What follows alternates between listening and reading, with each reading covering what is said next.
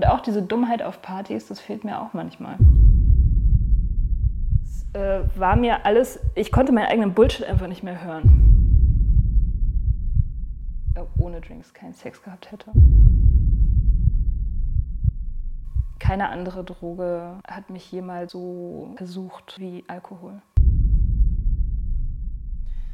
Hallo, da bin ich wieder, eure Farina von Auf die Fresse in die Ohren. In dieser Folge rede ich mit Katrin aus Berlin über Alkohol. Ich habe die Folge bereits im Januar aufgenommen, deshalb ist sie nicht so ganz aktuell, ähm, beziehungsweise ich äh, erwähne da zum Beispiel etwas von meiner Trinkpause, die ich im Januar hatte. Wer mir nämlich auf Instagram folgt, denkt sich jetzt nämlich vielleicht so, hä? Das Mäuschen war doch jetzt noch auf Malle und will mir jetzt einen hier von Trinkpause erzählen.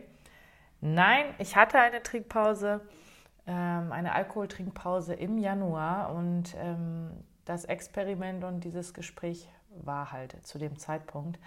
Ähm, ja, es geht um Alkohol und dass Katrin ja eine Alkoholikerin ist, beziehungsweise keine Alkoholikerin mehr ist und ähm, um euch Katrin kurz bildlich ein bisschen zu erklären, es ist wirklich eine sehr zierliche, sehr hübsche junge Frau mit dunklen, schulterlangen Haaren, ähm, sehr lockerer, modischer Kleidungsstil, ist Journalistin, ist eine sehr kluge Frau, tolle, große, glänzende Augen, also durchweg ein hübsches Mädchen und ähm, Alkoholikerin, ehemalige Alkoholikerin und wie sie ihr Leben geändert hat und was ihre Beweggründe waren.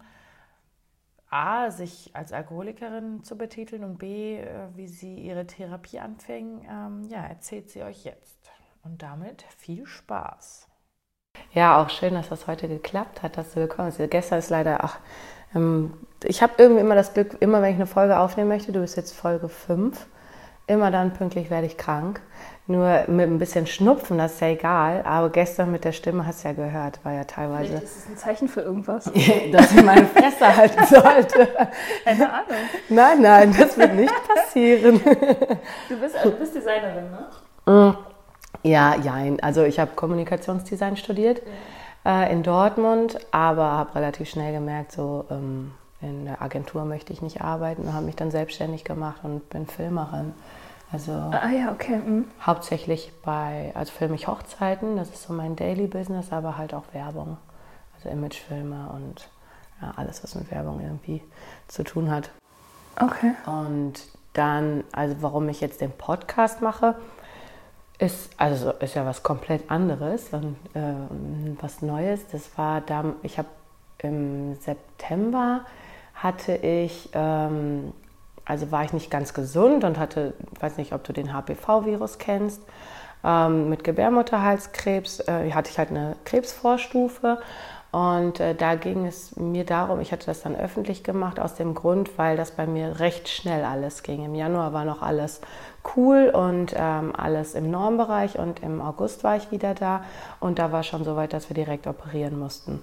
Ja. Und ähm, da war es mir einfach wichtig, der Öffentlichkeit zu sagen, so, boah Leute, geht zum Arzt, egal was ist, regelmäßig.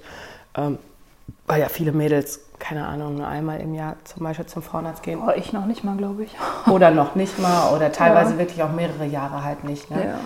Und ähm, da dachte ich mir halt einfach so, ey, wenn das bei mir in einem halben Jahr ja schon irgendwie so brenzlig werden kann, dann ähm, ja, ist es einfach wichtig, das nochmal irgendwie mitzuteilen.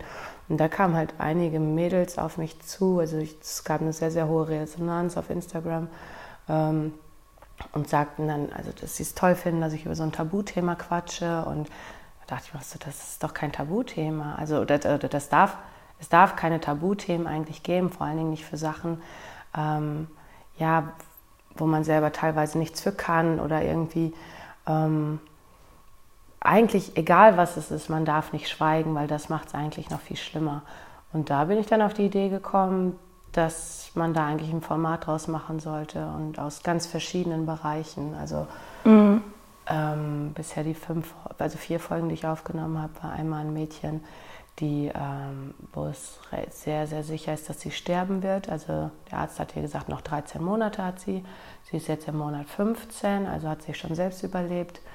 Ähm, oder jemand, der einen Schlag an, also eine Hirnblutung hatte und dadurch eine halbseitige Lähmung, häusliche Gewalt, ähm, Entführung und äh, Zwangsehe, also so in wirklich ganz, ganz vielen verschiedenen Krasser Themen. Scheiß, ja. Ja, total. Da bin ich sozusagen so die Holiday-Folge.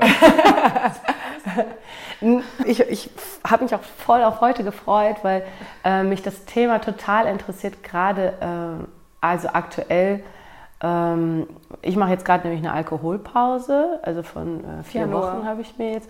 Ja, wobei es war, war bei mir, ähm, also es hat gar nicht so viel mit Januar oder Neujahrsvorsätzen zu tun, sondern eigentlich mehr, äh, ich wusste, ich habe mir das im, also im September habe ich aufgehört mit Rauchen, nee, im Oktober, glaube ich, habe ich aufgehört mit Rauchen. Und dann irgendwann kam ich an den Punkt, dass ich so gemerkt habe, so bah, bei Alkohol, äh, das ist zwar ganz lustig, aber irgendwann äh, war es halt so, nee, es macht irgendwie gar nicht mehr so viel Spaß. Man hatte immer weniger Lust zu trinken und jetzt wusste ich aber im Dezember waren halt noch so 23. kommen eigentlich alle immer wieder nach Lüdenscheid und äh, diese alle wieder da Party, da wusste ich, da wird auf jeden Fall getrunken, Weihnachten, Silvester, das waren alles Termine, da wollte ich es jetzt nicht überstrapazieren. Und deswegen dachte ich so, ab Januar ist es eigentlich safe, wobei ich schon Silvester auch nicht mehr wirklich getrunken hatte. Ähm, ja, und da wollte ich einfach mal deinen ähm, Erfahrungs-, also habe ich mich halt deswegen voll auf das Gespräch gefreut. Und auch so dieses, dieses Klischee-Denken, ne? weil also das, wenn ich an Alkoholiker denke, dann denke ich an einen alten Mann, also oder mittelalt, äh, der auf seiner Couch sitzt, ein weißes Feinripp-Shirt mit Flecken anhat, eine Flasche Bier in der Hand hat. Ähm, also so total dieses Klischee-Denken. So. Mhm. Und dann habe ich ja mit Jasmin gesprochen und äh, sie hatte mich auf dich gebracht, beziehungsweise auf deinen Blog. Ich finde das so crazy, dass wie sich das verbreitet hat. Das ist echt verrückt. Ja, ich meine, gut, mit, mit, das ist so, da denke ich mir immer, manchmal, manchmal sollen sich Wege kreuzen. Ne? Ich hatte mit Jasmin über das, das Projekt gesprochen und äh, irgendwann kam sie halt, hatte sie mir halt den Link von dir geschickt. Das kam auch erst im Nachgang. Und dann habe ich mir auch deinen Blog angeguckt und, äh, also by the way, ähm, also richtig schöner Schreibstil. Es ist echt schwer, mich zum Lesen zu animieren, weil ich bin, glaube ich, der lesefaulste Mensch der Welt. Und äh, also abgesehen von Recherchezwecken habe ich mir deine Artikel voll gerne durchgelesen Cool. und äh, eine richtig schöne Art zu schreiben. Sehr bildhaft gesprochen. Also Chapeau, schön ehrlich, äh, das man noch so nebenbei. Ähm, ja, und deswegen fand ich halt äh, das Thema spannend, weil man halt dieses allgemein Klischee-Denken immer hat und ähm, Schubladendenken, ja, und man denkt beim Alkoholiker halt an wen ganz anderes und nicht an, ja, wenn ich dich jetzt sehe, eher an Schneewittchen. Ja, genau. Also, äh, ich hätte dich jetzt so, du könntest ich sein von der, von der Art her irgendwie so. Ja. Und wenn man dann überlegt, okay, da ist, hatte jemand wirklich eine, eine Sucht und ein großes Problem anscheinend, ähm, ja, wie kommt sowas zustande? Also wie hast du denn da überhaupt gemerkt, äh, fuck, ich habe ein Problem? Also, puh. Wie alt, wie alt, also wie alt bist ich du? bin jetzt 34. okay, und wann warst du Alkoholikerin? Äh, Naja, also das Ding ist, okay, Alkoholiker, erstmal der Begriff. Ja. Also das Frage. Klischee, das Klischee, das, das, was du beschrieben hast, das, genau das haben wir ja alle sozusagen. Das hat jeder. Das ist einfach der Alkoholiker, also der Typ, der morgens irgendwie zittert und jeden Tag trinkt. Das ist immer sehr wichtig, dass die Leute das wissen. Der Alkoholiker trinkt jeden Tag, er macht nichts anderes und er sozusagen ähm, hat auch kein funktionales Privat- oder Berufsleben mehr in dem Sinne. So, aber das Problem an diesem Bild ist halt, dass nur irgendwie eine ganz winzige Prozentzahl von Leuten, die, die Trouble mit Alkohol haben, wirklich in dieses Schema passen. Alle anderen, also die, keine Ahnung, 90 Prozent oder so, die irgendwo in diesem Graubereich sind, die erfüllen halt dieses Schema nicht. Ja? Also die sind halt ganz normale, keine Ahnung, Hausfrauen, Journalisten, Schauspieler, Studenten, Lehrer, keine Ahnung, also jeder andere sozusagen. Und, und deswegen ähm, sehe ich auch diesen Begriff Alkoholiker als problematisch. Also ich gehe zwar in Meetings und sage, ich bin Alkoholiker, einfach weil man das so macht. Bei Meetings meinst du jetzt die Äh, ähm, bei Zwölf-Schritte-Meetings zwölf schritt meetings sind vom äh, von äh, A- Anonyme. AA. Genau, anonyme Alkoholiker zum Beispiel. Sollte man ja eigentlich auch nicht sagen, aber gut. Wieso sollte man das nicht sagen? Äh, na, wegen der Anonymität. Aber das ist auch eine umstrittene, ähm, umstrittene Sache, ob man das nun sagen soll oder nicht. Ich sage es auf jeden Fall. Bei diesen Meetings äh, sage ich, ich bin Alkoholiker, aber eigentlich finde ich, ist der Begriff überholt und äh, hindert ganz viele Leute daran, sich mit ihrem eigenen Trinken auf eine gesunde Art zu beschäftigen. Okay. Ähm, genau, deswegen würde ich sagen, also dass, dass ich ein problematisches Trinkverhalten habe, das weiß ich schon, wusste ich lange vorher, bevor ich aufgehört habe, also bestimmt schon sieben, acht, neun Jahre vorher. Aber ähm, ich konnte mich, ich konnte immer ohne weiteres ganz viele Leute finden in meinem Umfeld, die mehr getrunken haben oder öfter getrunken haben oder bedenklicher getrunken haben als ich. Deswegen war ich auch immer safe, weil das macht man halt. Sobald man denkt, irgendwie, hm, ist vielleicht nicht ganz so gesund, guckt man, ach, bei dem ist es doch auch noch okay und der trinkt mehr oder, oder so. Also das machen eigentlich alle so, sich vergleichen. Und wenn man sich halt mit diesem Alkoholikerbild, was man im Kopf hat, vergleicht, dann gewinnt man ja immer. Weil du bist ja nie irgendwie dieser Typ auf der Parkbank, der irgendwie, keine Ahnung, alles verloren hat in seinem weißen Feinripp-Shirt. So. Hm. so. Und deswegen ist man halt auch immer in der Lage, das Trinken zu relativieren. Äh, nee, aber es ist ja schon mal, also das wäre jetzt auch eine Frage gewesen, halt, ähm, ob es für dich überhaupt den typischen Alkoholiker gibt. Ähm, gibt es nicht. Genau, hast du die Frage ja eigentlich schon beantwortet. Und ähm, ja, meine Frage war da eigentlich, wann war der Zeitpunkt eigentlich, dass du gemerkt hast, dass du Alkoholikerin bist? Ich meine, du hast ja gerade schon gesagt, das hat sich schon Jahre vorher eigentlich herauskristallisiert, dass du ein äh, Trinkverhalten hast, was in Anführungszeichen ja nicht normal ist. Was, wie würdest du das denn beschreiben? Ähm, wie würde ich das beschreiben? Na, es ist es ist ein diffuses Gefühl, das auch immer wieder relativierbar ist. Ne? Es ist was, das immer wieder auftaucht, wenn du, wenn du einen Kater hast oder wenn du irgendwas Beklopptes gemacht oder gesagt hast, äh, wenn du betrunken warst oder so. Und das, das ich weiß nicht, das, das kommt und geht irgendwie. Also manchmal ist es halt so, wenn du, wenn du gut drauf bist, dann ist es nicht so dramatisch oder es machen alle irgendwie so. Und an anderen Tagen merkst du, okay, vielleicht ist das Trinken einfach äh, doch zu wichtig. So, und wieso mache ich mir überhaupt da so viele Gedanken drüber? Und dann kommen diese Gedanken immer wieder und die Trinkgelegenheiten werden mehr und das Trinken selber wird auch mehr. Und das, äh, ja, das ist so ein ganz langsamer, schleichender Prozess. Deswegen kann ich auch gar nicht so richtig festmachen, irgendwie, es gibt jetzt einen Tag und da wusste ich es oder so, sondern es, ist, es steigert sich halt ganz, ganz langsam über die Jahre. Und es wird immer wichtiger und immer raumgreifender. Ähm, und irgendwann fängst du halt an, Trinkpausen zu machen und dir das, das auszutesten, irgendwie, ob das funktioniert. Und dann funktioniert das mal für ein paar Wochen und dann denkst du dir, ah, ist doch alles okay, ist doch cool so, weil ich schaffe das ja. Ähm, man geht aber dann trotzdem wieder zum alten Verhalten zurück. Und so äh, steigert sich halt auch diese, diese Unlust darüber, irgendwie sich damit auseinanderzusetzen überhaupt. Ja. Äh, also die Antwort ist, es ist nicht an, es ist nicht an irgendwas, an einem, also für mich war es nicht an einem konkreten Riesenkatastrophendrama festzumachen. Mhm. So, ich hatte nie irgendwie einen Autounfall oder einen Fahrradunfall oder eine getrashte Beziehung oder irgendwas, was als Riesendrama hätte durchgehen können. Ähm, sondern es waren viele kleine Sachen, viele kleine ähm, Anlässe, viele kleine Kater. Hm. Und wenn du sagst, dein, äh, dass, dass der Alkoholgedanke immer mehr Raum eingenommen hat, wie kann ich mir dann gerade so zu der Zeit kurz bevor du halt in Therapie gegangen bist, deinen Alltag dann vorstellen? Also wie viel hast du getrunken, wann, wie, wo? Ähm, also ich, ich habe, glaube ich, nicht mehr getrunken als viele andere Leute, die ich kenne. Ich habe auch nicht jeden Tag getrunken. Ähm, ich habe, wenn, dann habe ich auch selten harte Sachen getrunken. Ich habe meistens Wein getrunken. So ein Frauending ist das ganz üblich. Und ähm, das ist auch nicht der Punkt. Also ich meine, es ist nicht wichtig irgendwie in Zahlen, wie viel das ist, sondern es ist einfach, wie es dir dabei geht. Und ähm, mein Alltag war ganz normal. Also ich habe ja auch schon lange nicht mehr als Barkeeperin gearbeitet, deswegen war mein Alltag überhaupt weniger exzessiv als noch vor, weiß nicht, fünf, sechs Jahren oder sieben Jahren.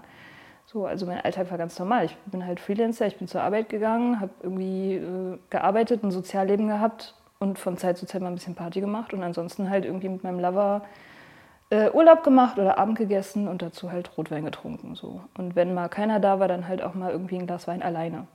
Aber es war alles in so einem Rahmen noch, dass, äh, dass mich niemand großartig irgendwie gefragt hätte, so sag mal, ähm, willst du nicht mal darüber nachdenken? Oder ich, oder ich sag mal so, als ich aufgehört habe, haben alle eher gesagt, so wie, wieso das denn? War das so schlimm? Also, ne, es, es war nicht außergewöhnlich. Nur mein, mein Gefühl dazu ist halt immer mehr ins Negative abgerutscht und ich hatte immer weniger Bock drauf, ähm, in dieser Spirale zu, zu bleiben. Die Spirale für? Naja, das, darüber nachzudenken, irgendwie bei jedem Kater, die ja auch irgendwie schlimmer werden mit dem Alter, ähm, so wie, wie, man, wie man das jetzt einschränken kann und dann, aber die Toleranz wird ja auch größer. Ne? Also ich, ich konnte am Ende locker eine Flasche Wein trinken oder anderthalb Flaschen Wein, ohne da großartig irgendwie drüber nachzudenken. Ähm, und ich wollte halt immer dieses eine Glas Wein zum Essen trinken. Aber gleichzeitig ist es halt auch nur ein Glas Wein zum Essen. Warum soll ich es dann überhaupt trinken? Also so, so ein Mensch bin ich halt einfach nicht irgendwie. Ähm, und dieses ständige Verhandeln, dieses ständige, so soll ich das jetzt machen oder soll ich es nicht? Und wenn ich es nicht mache, habe ich ja keinen Spaß und soll ich dann überhaupt rausgehen? Und, ne, ne, ne. und immer ist das Trinken irgendwie so ein Thema, was problematisch ist irgendwann. Und dann, darauf hatte ich einfach irgendwann keinen Bock mehr, glaube ich. Also es war irgendwann einfach genug. So. Mhm. Und ich wusste halt, ich kann halt nicht diese Person werden, die das eine Glas Wein zum Essen trinkt. Das war einfach schon vor Jahren im Grunde klar dass ich diese Person nicht bin. So, weil wenn du diese Person bist, dann machst du dir auch keine Gedanken darüber. Und warum war das vor ein paar Jahren schon klar? Ähm, na, also erstmal, ich bin, äh, also ich war mir dem, de, das Alkoholthema war mir immer sehr bewusst, weil ich aus einer Familie komme, wo sehr viel getrunken wird und einige Mitglieder meiner Familie, inklusive meines Vaters, ähm, ist, ist daran gestorben oder sind daran gestorben. Und also das äh, Thema war mir immer schon sehr nah einfach. Und deswegen habe ich mein eigenes Trinken auch immer schon wahrscheinlich, nehme ich an, ein bisschen aufmerksamer beobachtet als andere Leute. Äh, und dazu war ich halt, ich, wie gesagt, ich war Barkeeperin und Trinken war halt in meinem Leben einfach die Norm. Das ist halt das, was man gemacht hat. So. Also äh, ich weiß nicht, wie sich das entwickelt hätte, hätte ich ein anderes Leben gehabt. Ähm, eher bürgerlicheres Leben. Vielleicht wäre das dann gar nicht so gekommen, ich weiß es nicht. Aber äh, es, alle Dinge haben da irgendwie so zusammengespielt, das Barkeeper-Dasein und die wilde große Stadt und, und dann eben die Tatsache, dass ich aus einer Trinkerfamilie komme. Trinken ist halt bei uns das gewesen, was man so tut als Erwachsener. Ja, und dann, ja, deswegen habe ich das schon früh beobachtet bei mir. Und das gesagt, also ist dein Vater, ähm, der war ja Alkoholiker, ne? ich habe mir den Blog-Eintrag durchgelesen. Und der ist daran gestorben, weil er, er hatte dich ja angerufen, soweit ich das weiß. Ja, letztendlich das, was ihn umgebracht hat, äh, war der Lungenkrebs, aber er hatte auch alle anderen Arten von durch Alkohol verursachten Krankheiten. Er war auch schon vorher, mal ein paar Jahre vorher schon mal im Krankenhaus, deswegen wegen Bauchspeicheldrüse, Leberkram oder irgendwie so. Äh, und damals haben schon alle gedacht, so jetzt ist es soweit. Ähm, aber ja, das war dann letztendlich der Lungenkrebs. Rauchen war auch, äh, Rauchen war auch eine große Sache für ihn. Also es war beides im Exzess für mhm. ihn. Ja. Glaubst du, dass man äh, dadurch, dass du dir das so, dass dir das so vorgelebt wurde, hast du dir unbewusst ein Beispiel daran genommen? Mit Sicherheit. Mhm. Mit Sicherheit. Also das ist, es ist mir auch total spät klar gewesen, dass ähm, dass in anderen Familien das nicht so läuft. Also dass in anderen Familien eben nicht an Weihnachten irgendwie ähm, literweise Rotwein getrunken wird. So, das, das war mir, bis ich erwachsen war, überhaupt nicht bewusst, dass es auch anders geht. So. Bei uns war Erwachsensein trinken. Das war ganz normal. Und klar, natürlich nimmst du dir da ein Beispiel dran. Wenn du das siehst als Kind, du reflektierst es natürlich nicht, aber ähm, das prägt dich. Und was war dann deine bewusste Entscheidung zu sagen, ich gehe zu den anonymen Alkoholikertreffen? War, oder war das dein erster Schritt zur Therapie? Oder hast du es erstmal alleine versucht? Ich würde sagen, es war der letzte Schritt. Ah, okay. Ich würde wirklich sagen, das war der, der letzte Punkt in der langen Kette von, von Erkenntnissen oder so. Ähm ich habe äh, hab ja, wie gesagt, keinen besonders äh, spektakulären Tiefpunkt oder so gehabt. Aber ich habe halt vorher, ich habe so oft das Trinken einschränken wollen und so oft irgendwie die Zahl der Weindosen irgendwie ähm, beschränken wollen oder die Zahl der Partyabende oder so. Und ich habe es einfach nie hingekriegt, das zu kontrollieren oder auf so, auf so ein Maß zu bringen, mit dem ich zufrieden gewesen wäre. Und ähm, ich bin so oft daran gescheitert, einfach, dass, ähm, dass ich irgendwann aufgehört habe, mir diese Sachen vorzunehmen. Also ich habe halt irgendwann auch aufgehört, irgendwie am Anfang des Jahres irgendwelche Neujahrsvorsätze zu machen, jetzt einen Monat ohne Alkohol oder nur einmal die Woche oder irgend so. Das äh, war mir alles, ich konnte meinen eigenen Bullshit einfach nicht mehr hören. So, hatte ich, keinen, ich hatte keine Kapazitäten mehr, mir selber zu glauben. Und dass ich dann zur AA gegangen bin, war einfach, weil ich äh, mit meinem Latein am Ende war. Ich hatte keine Ahnung, was ich noch machen soll. Ich wusste halt schon total viel über Alkohol, was das macht. Was macht so, das? das macht jede Menge Zeug im Kopf, ja. Also ich meine, es macht depressiv, das habe ich gemerkt. Also Warst hab, du depressiv? Ja, ich war definitiv depressiv irgendwann und ähm, so diffus depressiv, so ein diffuser Weltschmerz, der irgendwie immer so ein bisschen da ist, ohne dass man, dass ich mir hätte erklären können, warum. Und dann äh, werden die Kater natürlich auch schlimmer mit dem Alter, das weiß man auch. Irgendwie mit 21 ist es anders als mit 31. Und ähm, ja, es macht schlechte Haut, es macht gloomy, es macht, äh, keine Ahnung, langsam und ja, ja, so düster, so eine düstere, man kriegt so eine düstere Grundstimmung irgendwie. Und all diese Sachen wusste ich. Also ich, ich wusste, dass es nicht geil ist, ähm, zu trinken. Und ich wusste auch, dass nur sehr wenig Alkohol schon sehr, sehr ungesund ist. Ähm, das waren alles Dinge, die, die waren mir klar. Aber ich konnte da keine Konsequenzen draus ziehen. So weil ähm, Alkohol ist halt in unserem Leben nicht, also nicht, nicht wirklich wegzudenken. Ne? Also man denkt, wenn man aufhört zu trinken, man wird nie wieder Spaß haben. Das, das denkt man wirklich. Das ist mhm. das, was man glaubt. So, jetzt ist der Spaß vorbei. so. Voll, ja. Und ja, ähm, ja, deswegen habe ich auch, also äh, dieses, als ich zur AA gegangen bin an dem Tag, ähm, da habe ich da habe ich nicht gedacht, irgendwie, ich höre jetzt auf zu trinken oder jetzt ist es soweit oder ähm, jetzt für immer oder so, sondern ich hatte einfach keine Ahnung, was ich sonst machen soll. So. Und wenn du sagst, das war eigentlich so der letzte Schritt, ähm, waren dann im Prinzip vorher, dass du gesagt hast, ich reguliere, ich versuche es selber, mir ein Limit zu setzen, du genau. hast es nicht geschafft und dann war die Konsequenz daraus ein Treffen mit den äh, AA-Leuten. Ja, wenn man das so abkürzt. Also ich habe natürlich total viele Trinksysteme gehabt über die Jahre. Also, Was machst du?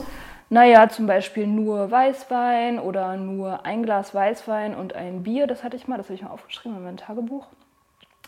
Oder halt nur am Wochenende oder nur mit bestimmten Leuten oder nur zu bestimmten Anlässen oder so. Also alle möglichen Systeme, die man sich halt so vorstellen kann. Ähm, auch im Nachhinein total lustig. So, weil so fängt es an, so wie man halt anfängt, so dieses, diese Kontrolle, diese Illusion von Kontrolle irgendwie ähm, zu brauchen über dieses Alkoholthema. Das heißt ja schon, dass man die Kontrolle nicht mehr hat. Und das ist auch ganz genau das, was mit Kontrollverlust gemeint ist. Also ich habe mal irgendwann eine Alkoholberatungsstelle aufgesucht und die haben mir gesagt, haben Sie denn Kontrollverlust? Und ich dachte, das bedeutet, dass man halt irgendwie ausrastet oder besoffen in der Ecke liegt oder ohnmächtig wird oder so. Aber das heißt es nicht. Kontrollverlust heißt einfach, dass man seine eigenen Regeln nicht einhält. So, dass halt die Regeln, die man macht, ähm, für den Alkohol irrelevant werden. Und der Alkohol sagt halt, pff, ist mir egal, ob du nur zwei Gläser Wein trinken wolltest. So.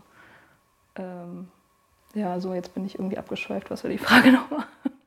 Ähm, ja, im Prinzip war es, das, ob das dann die letzte Konsequenz war. Also der, der Weg dahin, halt was vor.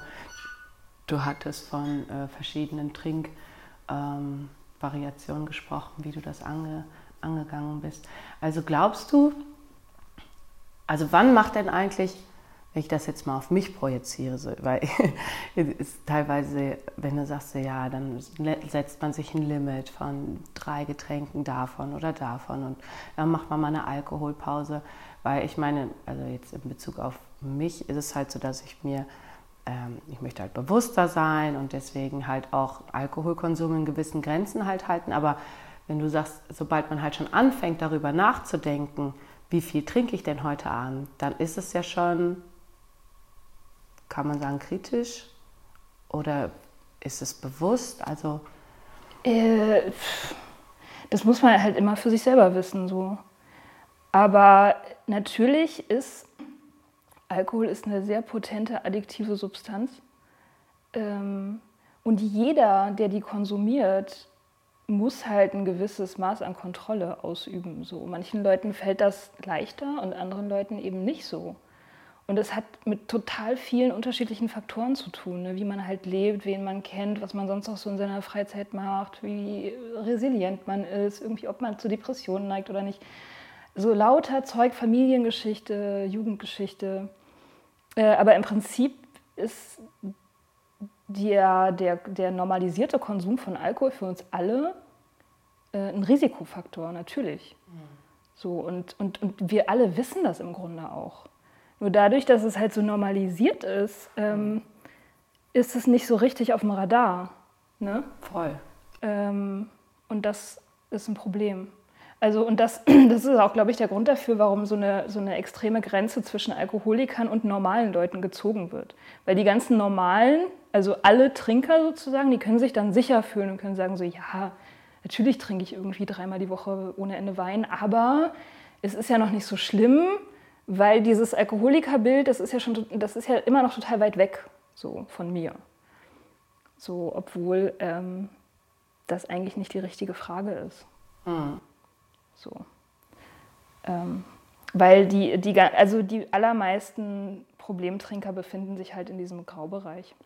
Also man sagt 90 Prozent der Leute, die, ähm, die kritisches Trinkverhalten an den Tag legen, sind keine Alkoholiker oder äh, Abhängige.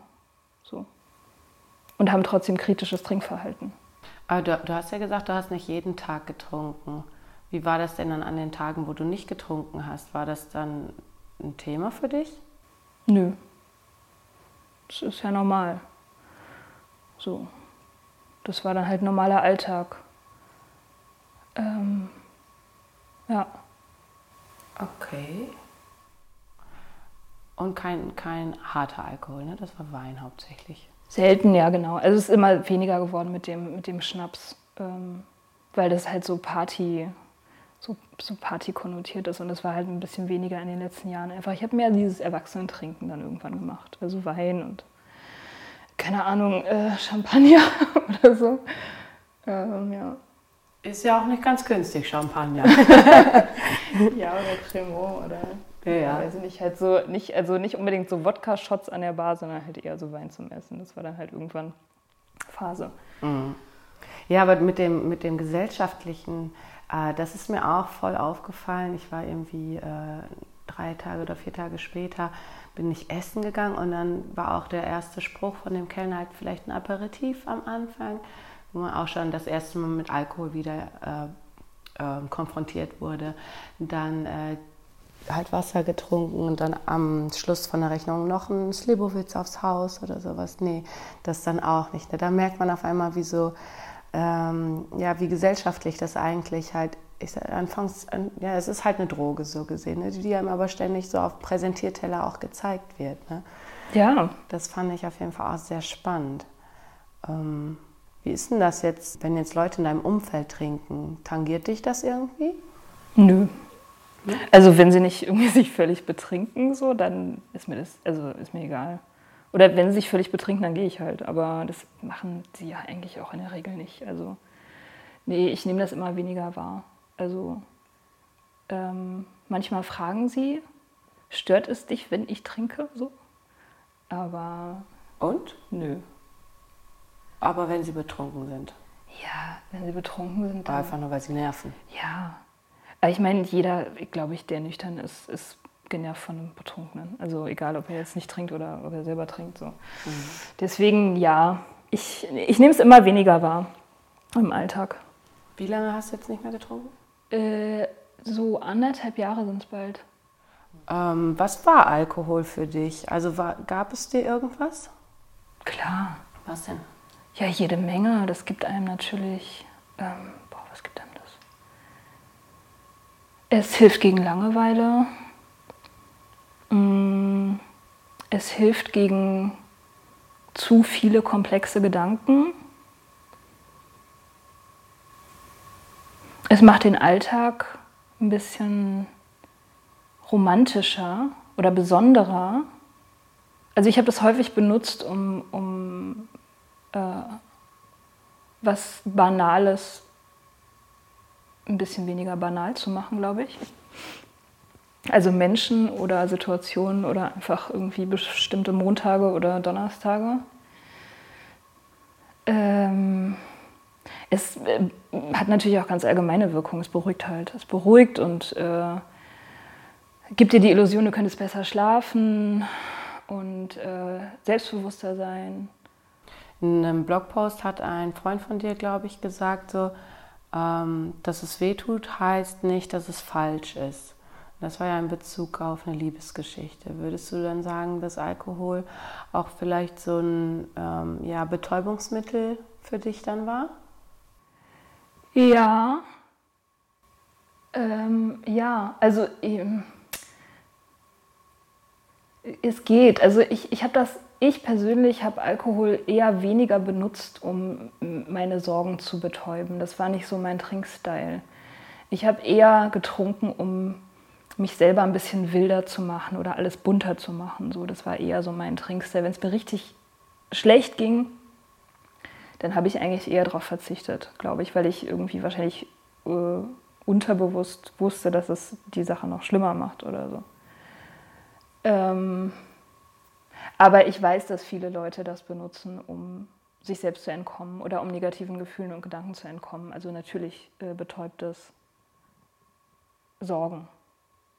Ja, das ist schon so. Und ich meine, ich hätte das wahrscheinlich auch früher oder später so gemacht. Also wenn ich weiter getrunken hätte, dann hätte ich das wahrscheinlich irgendwann zur Regulation von allen Gefühlen benutzt, egal in welche Richtung. Ähm, ja. Das werde ich, werde ich nie wissen oder werde ich hoffentlich nie wissen, mhm. so wie es noch ge gelaufen wäre. Und wenn du jetzt deinen Boden, äh, dein, wenn du jetzt dein Leben bunter und wilder machen möchtest, wie kriegst du das jetzt hin ohne Alkohol? Oh, jetzt reicht schon ganz wenig. Jetzt reicht schon irgendjemanden zu küssen, den ich toll finde. Das, das regt mich schon so sehr auf. Oh mein Gott. Ja. Das, ähm, ja, in, insofern, der, der Alkohol betäubt natürlich auch die guten Gefühle. Ne? Oder die, äh, also so Verliebtheit ist für mich, ist für mich ganz was krasses jetzt. Also so ohne, ohne dass man das irgendwie regulieren könnte mit Drinks. Ähm, ist schwer zu ertragen, teilweise. Auch die guten Sachen. Deswegen, also das Leben wird definitiv nicht langweiliger. Äh, Im Gegenteil. Also weil man nimmt halt alles mehr wahr. Man wird wacher. Und ich meine, natürlich nimmt man die Langeweile auf einer schlechten Party mehr wahr und geht dann halt eher so um 10 als um 5. Ähm, ja, aber die coolen Sachen, die merkt man halt auch mehr. So. Ähm, ja, deswegen äh, gibt es da überhaupt keinen kein Grund, irgendwie noch großartig ähm, den Alltag aufzuspeisen. Hm. Konnte man den äh, Rausch damals so ein bisschen mit einer Verliebtheit vergleichen? Jetzt, also eine Verliebtheit heute mit dem Rausch damals? Kann man, ja. Kann man tatsächlich sogar ganz äh, rational auf einer chemischen Ebene. Also es werden die gleichen Substanzen im Gehirn ausgeschüttet, tatsächlich wie, also weil wenn man einen Rausch hat vom Alkohol, das ist was ähnliches, was im Gehirn abgeht chemisch, wie wenn man verknallt ist. Also Dopamin, Serotonin, Adrenalin, das sind die Sachen, die, die dafür sorgen, dass man sich so fühlt. Mhm. Ja. Und wie war so deine ähm, Wesensveränderung, wenn du, du hast ja gesagt, wenn du jetzt, wenn es dir schlecht geht, hast du nicht getrunken, aber um dein Leben bunter zu machen, wie war das dann, als du angefangen hast zu trinken, dass du halt, ja, wie hat sich dein Wesen so im Laufe vom Alkoholkonsum dann verändert? An so einem Abend jetzt speziell? Äh, du meinst, wenn ich getrunken habe, wie ich dann wurde, sozusagen durch das Trinken? Ach, ich glaube, ich war ganz lustig, ähm, unterhaltsam. Ich war auf jeden Fall sehr wild. Also wenn, Was verstehst du unter wild? Naja, also Knutschen auf Partys war sozusagen wie Hände schütteln. Ähm, also gerade zu Barzeiten war, war, war ich für alles zu haben. Also für jeden, für jeden wilden Scheiß. Wenn irgendwie mir ein Typ gesagt hat, den ich vor 90 Minuten kennengelernt habe, lass uns mal nach äh, München fahren, jetzt sofort, dann habe ich gesagt, klar. So. Und ähm, ja, ich bin mit Sicherheit auch auf eine negative Art äh, wild gewesen. Also ich konnte bestimmt auch total anstrengend sein und ähm, Sachen dramatisieren zum Beispiel, ähm, was halt nüchtern nicht so ist. Also grundlos Streit anfangen oder irgendwie, äh, weiß nicht, ja, grundlos Streit anfangen. Wahrscheinlich ist das das häufigste Ding, wenn man betrunken ist. Ähm, speziell halt mit Boyfriends. so, also die klassischen nächtlichen Drama-Streitereien. So. Das gab es auch. Und das ist auch letztendlich vorbei. Also ohne Alkohol passiert dir sowas nicht. Du schreibst keine komischen Nachrichten mehr nachts oder früh am Morgen. Und du hast auch keine Streits, die du nicht wirklich haben musst. So. Ja. Ja, weil man klarer halt sieht, ne? Ja. Und dann schnell mal weiß, okay, das ist jetzt unnötig. Ja, du hast, du bist halt reflektiert, du hast deine Gefühle im Griff irgendwie und äh, musst nicht auf alles sofort reagieren auch. So, und du hast halt ein Maß an emotionaler Response. So, du, du flippst halt nicht sofort aus. Ähm, Aber wenn du sagst, wenn so ein Typ so sagt hätte, ja, lass mal morgen nach München fahren oder so, äh, würdest du das nüchtern, hättest du nicht Ja gesagt, obwohl es halt Abenteuer mich, mich hat noch keiner gefragt. Seitdem ich nüchtern bin, keine Ahnung, weiß ich nicht, ob ich das machen würde. Nee, weiß ich wirklich nicht. Aber ich weiß, dass ich ganz bestimmt mit ganz vielen Leuten, mit denen ich Sex hatte zum Beispiel, äh, ohne Drinks keinen Sex gehabt hätte. Also zumindest nicht in dem äh, Tempo. Ja. So, da bin ich mir ganz sicher. Und ich glaube auch, das ist ähm, eine Sache, die für eigentlich praktisch jede erwachsene Frau zutrifft, dass sie so ein, zwei, drei, vier, fünf Male hat, die sie nicht gemacht hätte, hätte wäre sie nüchtern jeden gewesen. Fall. Auf jeden Fall. So. ja. Ist auch interessant. Voll. Ja. Ja, ja, das, also de- deswegen fragte ich gerade mit der Entscheidung, ich meine, irgendwo ist es ja, ähm, oder worüber ich mir Gedanken mache, ist, woher kommt diese, gerade wenn man Alkohol trinkt und äh, rausgeht, ich meine, bei, bei mir ist es so, keine Ahnung, wenn ich jetzt, ich habe Lust, heute Abend jemanden abzuschleppen, weiß das im Vorhinein schon, rasiere mir die Beine, ziehe mir schöne Unterwäsche an, habe eine Mission. So, guck durch den Club, such mir einen aus. Das ist ja relativ einfach. Und mit, wenn ich dann halt noch was getrunken habe, so ist die Hemmschwelle, jemanden anzusprechen, natürlich auch super low. Und ähm, dann frage ich mich natürlich, wo kommt das Bedürfnis her, ähm, das zu machen? Weil wenn ich, oder dann, dann irgendwann, je mehr ich trinke, desto mehr ist das Bedürfnis da, die Mission auch zu vollenden, um es so zu nennen. Wenn ich aber nüchtern auf einer Party bin, wäre es natürlich dann irgendwann so, ach komm, ist jetzt heute auch eigentlich gar nicht so nötig. Und dann gehst du halt nach Hause um zwei. Ja, Aber sein. irgendwoher kommt, muss ja dieses Bedürfnis irgendwie kommen. Und dann frage ich mich natürlich, wie kann das ähm, so krass verstärkt werden, nur de, aus dem Grund, dass man halt jetzt voll einen Sitzen hat. Naja, also es ist halt alles egaler. Also du, du hast halt keine Angst irgendwie. Also du hast auch keine Angst, abgelehnt zu werden. Oder, ähm, oder, oder weil du halt weniger mitkriegst. So, wenn du, wenn der Typ Nein sagt, ist dir halt egal. So, aber wenn du nüchtern bist, dann kriegst du halt alles mit und alles geht dir nah. Und deswegen, ähm, es steht halt mehr auf dem Spiel. Also ich bin auf jeden Fall schüchterner geworden durch das nicht mehr trinken. Also ich, äh, für mich ist es eine große Sache, jemandem irgendwie zu zeigen, dass ich ihn toll finde oder das zu sagen oder rumzuknutschen oder das sind alles irgendwie Dinge, die halt ähm, die einfach krass sind. so, also jemanden nah an sich ranlassen, ist halt irgendwie krass. Klar. Und, äh, und wenn, du, wenn du trinkst, dann ähm, du bist halt indifferent. Also du hast halt eine, eine fluffige Schutzschicht so und alles ist eben, wie gesagt, ein bisschen egaler so. Ja, das ist der betäubende Effekt. Mhm. So. Und man, ja, man ist auch ein bisschen dümmer und, und ja. und so. so. und das ist, äh, ja. Fehlt dir das manchmal? Ja, das ist tatsächlich das Einzige, was mir fehlt. Das ist wirklich das Einzige, was mir fehlt, ist mal kurz den Kopf ausmachen so, und mal kurz nicht mehr irgendwie 10.000 Gedanken gleichzeitig haben. So. Hast du eine Möglichkeit gefunden, das zu kompensieren? Ja, natürlich. Also die, ganz, die ganzen üblichen Verdächtigen, also Sport, Meditieren, ausreichend schlafen, das kann man nicht oft genug sagen. Ähm, das sind alles Sachen, die, die das regulieren.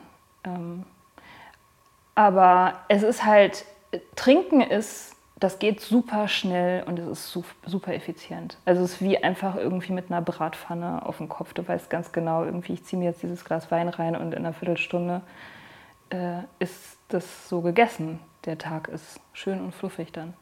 So das schon, das fehlt schon manchmal. Und auch diese Dummheit auf Partys, das fehlt mir auch manchmal. So, dass ich merke irgendwie so, irgendwann steige ich halt aus wenn die Leute anfangen, so diese Schleifengespräche zu führen, die immer sich um das gleiche Thema drehen, immer wieder, immer wieder, dann steigt man halt aus und dann denkt man sich, dann fängt man an, sich zu langweilen. Und manchmal wünsche ich mir schon, dass, ähm, dass ich so in diesem Flow drin bleiben könnte. Ja. Hast du mal andere Drogen probiert? Früher habe ich ja, ich habe eigentlich alle Drogen so ausprobiert, die ich probieren wollte. Also die richtig krassen Sachen habe ich ausgelassen, weitgehend, aber ja. Was ist denn für dich krass? Also ich habe nie Heroin genommen. Ja, das ist krass. und ich habe nie so LSD, habe ich auch einen Bogen drum gemacht. Mhm. Ähm, ja, aber ansonsten habe ich schon ein bisschen Zeug ausprobiert in mhm. meinen 20ern. Ja.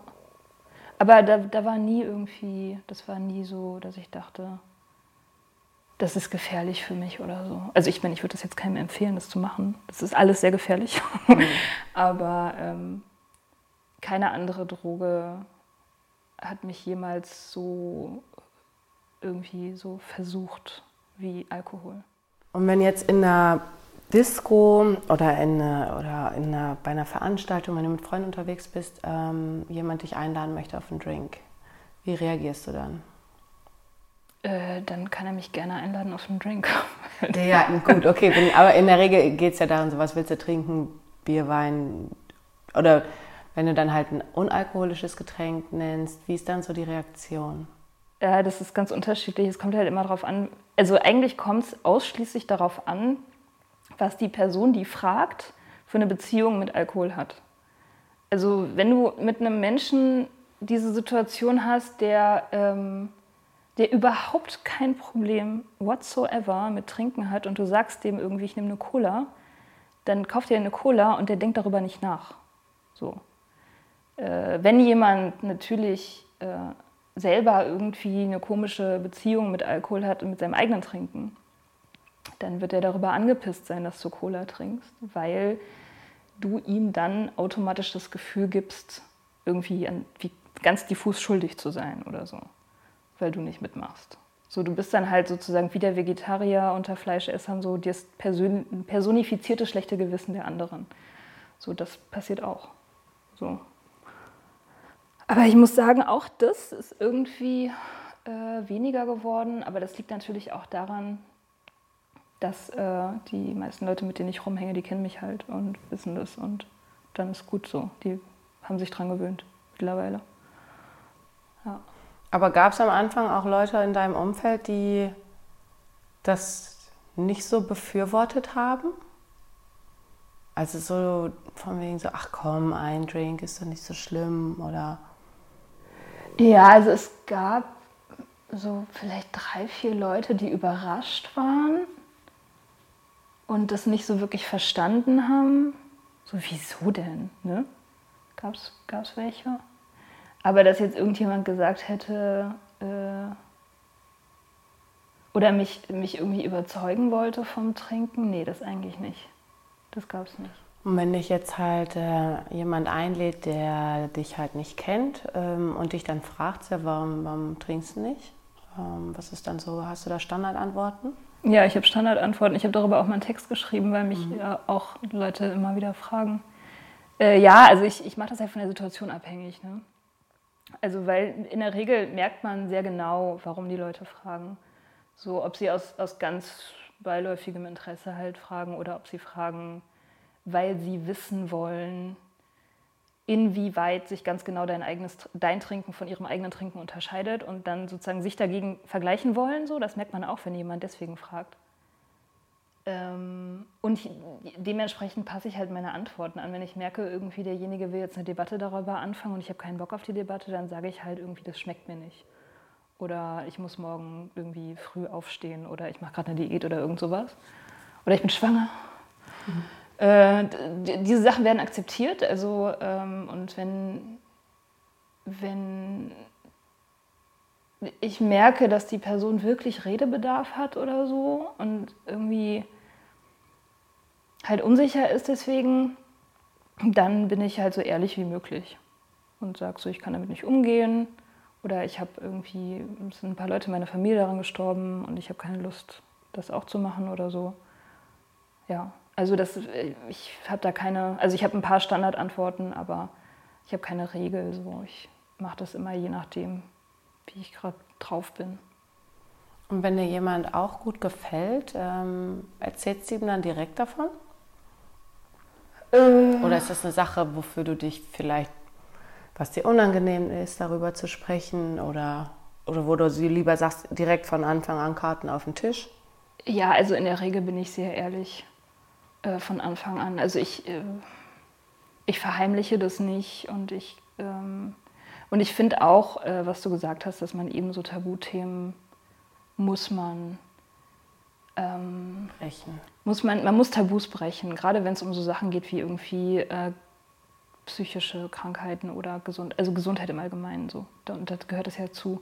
Und dieses Stigma, dieses so, du kannst nicht mit Alkohol umgehen und deswegen bist du irgendwie weniger, das ist einfach Bullshit. So, weil das ist einfach, das ist so, das wird bei keiner anderen Droge gemacht. Bei keiner anderen Droge, wenn du, wenn du das auf Kokain oder Zigaretten übertragen würdest, ja, niemand würde dir sagen, irgendwie so, du, wenn du nicht mit Zigaretten umgehen kannst, dann bist du irgendwie nicht, äh, ja, dann bist du nicht gesund. Oder wenn du nicht mit Koks umgehen kannst, wie wir alle anderen dann stimmt mit dir was nicht so. Und mit Alkohol wird es halt gemacht. Was unter anderem auch daran liegt, dass es einfach eine riesen Industrie ist. Es ist wahnsinnig viel Geld dahinter. Und deswegen ist es gut, wenn alle Leute glauben, äh, dass es normal ist, damit umgehen zu können. Und es ist aber nicht normal, weil es ist halt, es ist ein Gift. So. Und dass unsere Körper das tolerieren, ist irgendwie ganz, also es ist ganz cool von unseren Körpern so, aber es ist definitiv nicht normal. So soll das nicht sein. Also ähm, ja, deswegen, äh, deswegen ja, deswegen bin ich offen, äh, was das betrifft und erzähle eigentlich auch immer allen Leuten sofort, was Sache ist. Ja. Gab es da schon mal eine Abwehrhaltung? Also, dass jemand blöd reagiert hat? Oder vielleicht so, oh nee, mit so jemandem möchte ich nichts zu tun haben. Nee, also das tatsächlich noch nie. Ähm es gibt natürlich Leute, die, äh, die finden das dann doof so. Äh, und weil sie, die, also die Leute, die sich abschießen wollen und richtig freidrehen wollen auf einer Party oder so, die hängen da natürlich nicht mit dir rum. Mhm. So, das ist klar. Ähm, und ich habe auch, also ich habe ein eine Handvoll, vielleicht nicht mal alter Freunde, die ihre eigene Geschichte mit Alkohol aktuell laufen haben und die ich halt auch kaum noch sehe. Was einfach daran liegt, so wenn du trinken willst, dann umgibst du dich nicht mit Leuten, die aufgehört haben. So, das machst du nicht. Ähm, aber ansonsten, nee, ich habe nie irgendwie eine, eine, eine offen negative Reaktion bekommen. Hm. Gibt es was, was dir im Rausch passiert ist, was dir, also was, wofür du dich besonders geschämt hast? Äh, oh. Also jede Textnachricht an irgendwelche Lover oder fast Lover, jede einzelne davon. Schrecklich. Obwohl es natürlich Kleinigkeiten sind, aber das, ist, das war einfach jedes Mal schlimm. So am nächsten Tag das Telefon nehmen und gucken, Gott, was hast du geschrieben? So, oh. Mhm. Und das mit dieser Katerdepression dabei. Ne? Ja, hässlich, ja. Nee, ansonsten, äh, boah, was ist denn schlimm gewesen? Ich habe mir mal einen Zahn ausgeschlagen. Oh, extra? nee, nee, nee. Äh, das war beim Tanzen. Ich weiß nicht, also es ist auch so ein Ding, was vielleicht hätte auch passieren können ohne Alkohol, aber wahrscheinlich eher nicht. Ähm, genau, einen Zahn ausgeschlagen, dann... Diese, so umgekippt oder was? Ja, ja, ich habe mit einem Typen getanzt, der ungefähr so betrunken war wie ich wahrscheinlich und der hat mich dann irgendwie so rumgewirbelt und wir sind so auf die Bar gefallen, keine Ahnung.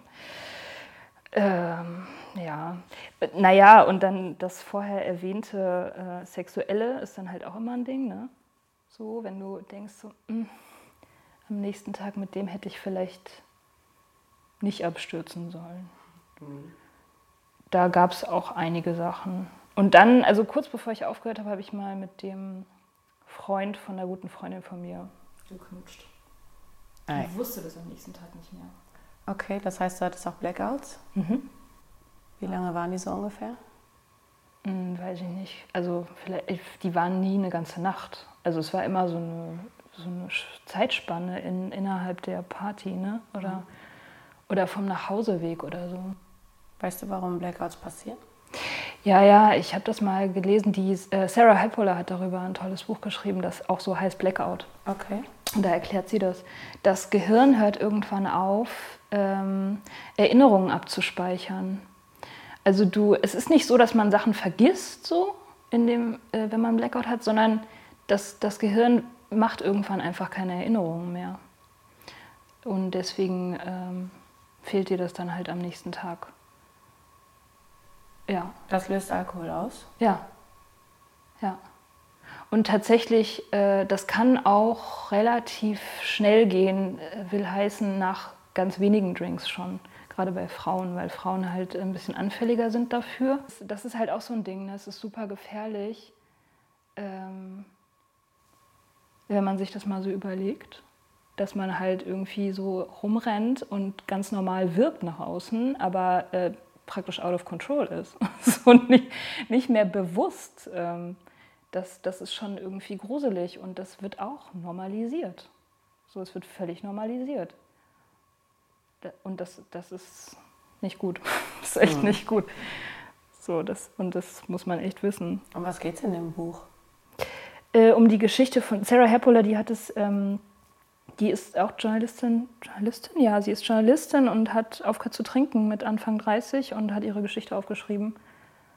Ja, das ist sehr zu empfehlen. Das ist auch eine der Stimmen, die total wichtig sind, weil also gerade gerade für Frauen, glaube ich, ist es wichtig zu wissen, nicht nur weil sie anfälliger sind, sondern auch weil sie weniger in dieses Klischee passen dass es auch weniger irgendwie nicht trinkende Vorbilder gibt und so. Äh, deswegen ist es, finde ich, auch wichtig, dass die Frauen darüber reden. Voll. Mhm. Hattest du Ausreden, die deinen Alkoholkonsum mh, mm, versteckt haben? Äh, Oder hast du es gar nicht so versteckt? Ich habe es eigentlich nicht versteckt, weil äh, wozu? Also ich meine, das machen ja alle so. Also ich habe es vielleicht auch nicht unbedingt an die große Glocke gehängt. Also ich habe vor allem meine Sorgen versteckt. Das kann man wirklich sagen. Also ich habe nicht, hab nicht das Trinken selber versteckt, sondern ich habe versteckt, was ich für ein Verhältnis dazu habe. Nicht, wie sehr es mich besorgt. Das habe ich, ohne das auch groß zu merken, mit anderen nicht geteilt. Also ich habe eine Freundin, die, äh, die mir ziemlich nahe steht und die hat, nachdem ich aufgehört habe, äh, zu mir gesagt, dass sie, dass sie total verletzt davon ist, dass ich nie mit ihr darüber geredet habe, wie äh, wie besorgt ich bin und wie schlecht es mir geht. So, sie meinte, sie hatte wirklich keinen blassen Schimmer davon. Und da wurde das mir erst auch klar, dass ich das nie so thematisiert habe mit meinen Freunden. Vielleicht ja auch so ein bisschen als Schutzfunktion, oder? Solange du den Gedanken nicht ausformulierst, musst du dir ja auch selber nicht eingestehen. Ja. Ja, das hat definitiv damit zu tun. Auf jeden Fall. Ja. Und besprichst du aber heute mit denen Sorgen und Ängste? Ja, klar. Also ich meine, ich habe das auch weitgehend früher schon gemacht. Also eigentlich gab es mit meinen Freunden, ich habe wenige gute Freunde so oder langjährige Freunde und eigentlich gibt es ja keine Tabuthemen in dem Sinne. Ähm, jetzt wahrscheinlich, ja, jetzt definitiv noch weniger als früher. Und ich schreibe ja auch öffentlich darüber. so. Also es gibt eigentlich keine Geheimnisse mehr. Ja. Ähm, Dann das erste Mal, dass du zu den anonymen Alkoholikern gegangen bist. Warum bist du an dem Tag da hingegangen? Hattest du dir das vorgenommen oder war das ein spontaner Impuls? Oder? Das war spontan. Ich weiß es nicht. Ich weiß nicht warum. Ähm, das, war, das war längere Zeit so im Hinterkopf, ne? so als Plan so ein bisschen. Check das mal aus, die wissen, wie es geht und so. Ich bin irgendwann vor zwei, drei Jahren bin ich in eine Straße gezogen, wo ähm, wo ein sehr prominentes äh, anonymer Alkoholiker-Meeting stattfindet. Ähm, also das bekannteste sozusagen der Stadt, mehr oder weniger. Ach so, jetzt nicht, weil da Promis hingehen, sondern... nicht so viele, sondern nee, weil das sehr oft stattfindet und äh, weil das einfach irgendwie bekannt ist für seine, keine Ahnung, spezielle Offenheit oder so. Das ist halt direkt in meiner Straße. Und ich dachte mir schon irgendwie, das heißt was. Also schon als ich da hingezogen bin, dachte ich, das ist ein Zeichen, das ist ein Wink mit einem Zaunfall, aber so dick und fetter Zaunfall. Ähm, Glaubst du, Dinge passieren, weil sie passieren sollen? Ja, vielleicht. okay. Keine Ahnung. Ich weiß auf jeden Fall nicht. Also die endgültige Antwort, warum ich an dem Tag, ausgerechnet an diesem Tag, das gemacht habe, ist, ist ein Rätsel für mich. Also wie gesagt, weil es gab eigentlich keinen krassen Grund. Mhm. Und wie war das dann, als du da warst? War es befremdlich? Oder hat man sich direkt willkommen gefühlt? Ich war in einem Zustand, wo ich nicht so viel mitgekriegt habe. Weil? Weil ich, äh, ich war total fokussiert darauf, das jetzt einfach zu machen und durchzuziehen. Und natürlich hast du total Angst, so, weil das ist ein Riesending. So, wenn du das jetzt machst, dann weißt du, das zählt. Also das ist halt wirklich jetzt äh, dann mit dem Trinken und so ein ernst ernsthaftes Ding, weil du machst es nicht zum Spaß. Niemand geht zum Spaß dahin. So. Und du weißt dann, an dem, wenn du an dem Punkt bist, dann gibt es auch nicht mehr wirklich so ein Zurück ins normale Trinken. So, das, das, ist dann, das ist dann vorbei. So, für heute beenden wir das Gespräch an dieser Stelle. Ich bin echt gespannt, ob und wie ihr euer Trinkverhalten nach dieser Folge mal so unter die Lupe nehmt und ähm, würde mich sehr interessieren, davon zu hören. Es ist natürlich alles Ansichtssache und äh, genau wie Katrin sagt, muss jeder seine Art für sich selber definieren und für sich selber auch definieren, was ist, womit geht es mir noch gut, was ist für mich normal und ähm, ja, ich freue mich auf jeden Fall, wenn du nächste Woche wieder einschaltest und zuhörst und äh, Katrin ihre Geschichte weitererzählen kann. Und äh, ja, da sage ich mal bis nächste Woche. Eure Farina von Auf die Fresse in die Ohren.